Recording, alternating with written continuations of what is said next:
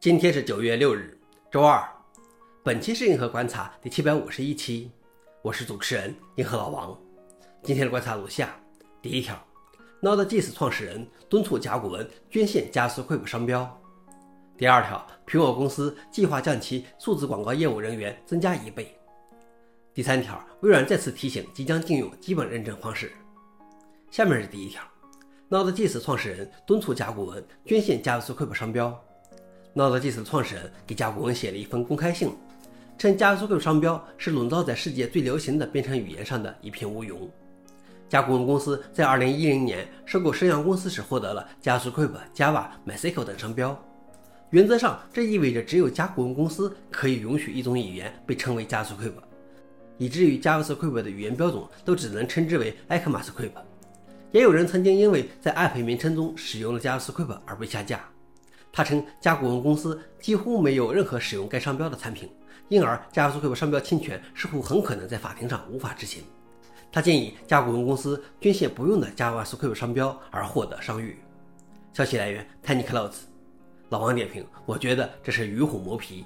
与其指望甲骨文发善心捐献商标，倒不如所有的 JavaScript 利益相关者重新考虑起个名字好。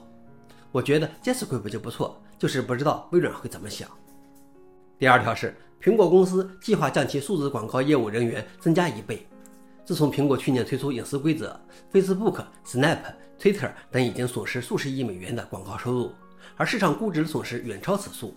与此同时，苹果广告平台团队拥有约二百五十人，正在寻找另外二百一十六个这样的角色，几乎是他在二零二零年底招聘的五十六人的四倍。而苹果的广告业务已经从二零一零年代末的几亿美元收入上升到今年的约五十亿美元。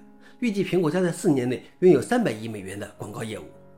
消息来源：Slashdot。老王点评：所谓的用户隐私背后都是生意啊。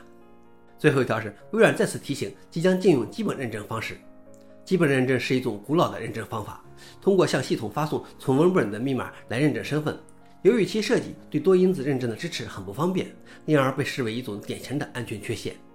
三年前，微软宣布，它将开始使其软件产品摆脱基本认证。转而使用更现代、更安全的用户认证方法。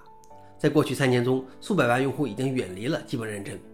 现在，微软再次通知用户，十一月一日，它将开始禁用以 Change Online 各种协议中尚未关闭的基本认证方式。消息来源：Register。